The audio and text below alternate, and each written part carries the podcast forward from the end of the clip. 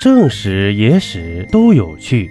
这里是喜马拉雅独播的《中国历史趣闻录》。为何后人啊会称朱温是禽兽皇帝呢？在中国历史上，也不乏有许多恶名昭著，然而被称为禽兽的却仅此一人，可见朱温啊是有多么的不堪了。先问您一个问题：这唐朝啊？是被谁终结的？答案是不干人事的禽兽皇帝朱温。后梁太祖朱温是后梁的开国皇帝。唐僖宗啊，曾赐名为朱全忠。即位以后呢，改名为朱晃。在千府二年，参与黄巢领导的农民起义军，大大动摇了唐王朝的统治地位。在中和二年（八八二年），归附唐军，因镇压黄巢军有功，被唐僖宗赐名为全忠。唐昭宗啊，天复元年（九零一年），朱温率军进入关中，控制了唐王朝的中央政权。在天佑元年（九零四年），用武力把唐昭宗逼迁到洛阳。不久呢，将昭宗杀死，立昭宗的儿子。李柱为帝，即唐哀帝。在天佑四年（九零七年）呢，朱温通过禅让的形式夺取了唐哀帝的地位，代唐称帝，建国号为梁，改年号为开平，史称后梁。接下来啊，咱们聊一下朱温其人。朱温的滥杀是历史上罕见的，其一是滥杀战俘。例如，唐乾宁二年（八九五年）十一月，朱温在巨野之南大败朱宣部，杀戮将近，俘虏三千余人。这傍晚呢，打扫战场时，忽然狂风骤起，浮尘废涌。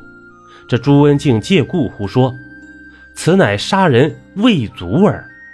于是啊，下令把俘虏全部杀了。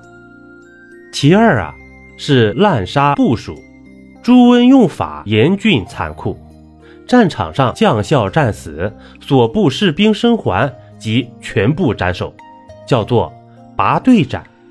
当时啊，朱温为了提高手下士兵的战斗力，曾经规定，如果主将战死，那么他们也不能活着回来，否则呀，全部处死。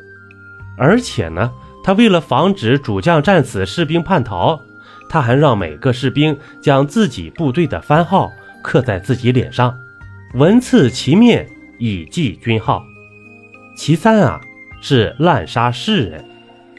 天佑二年六月，朱温常于辽左及游客坐于大柳之下，圈中说呀：“此柳适合作为车毂啊。”于是就有游客数人响应道：“是啊，是啊，适合做车毂。”可想不到的是啊，全中勃然大怒，书生之辈喜好顺口玩人，都是这样的货色。车毂需要用榆木，柳木岂可为之啊？说完呢，就对左右说了声：“还在等什么？”于是这顺口迎合的几个人就被扑杀了。除此之外啊，朱温还十分的荒淫乱伦。朱温为皇朝同州刺史时，娶砀山傅氏女张氏为妻。可是啊，在天佑元年，张氏病死以后，据《资治通鉴》卷二百六十八中说，朱温开始纵意声色，诸子虽在外，常征其父入室，帝往往乱之。在《新五代史》卷四十五《张全义传》中说。乾化二年，太祖兵败条县，中途病了，还师洛阳。幸好呢，这张全义过来陪同。于是张全义的妻女啊，就都被迫于朱温淫乱了。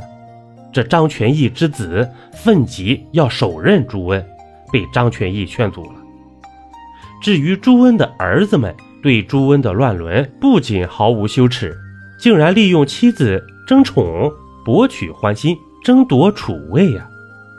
养子朱有文，老婆王氏美貌至极，弟朱温特别的宠爱啊。虽没有立有文为太子，但是朱温在心里想啊，哎，我早晚是要把太子之位传给你的。如此荒淫无度又乱伦的朱温啊，肯定是没有什么好下场的。公元九一二年，因为继位问题，朱温被亲生儿子朱友圭所杀。就此结束了他荒唐的一生。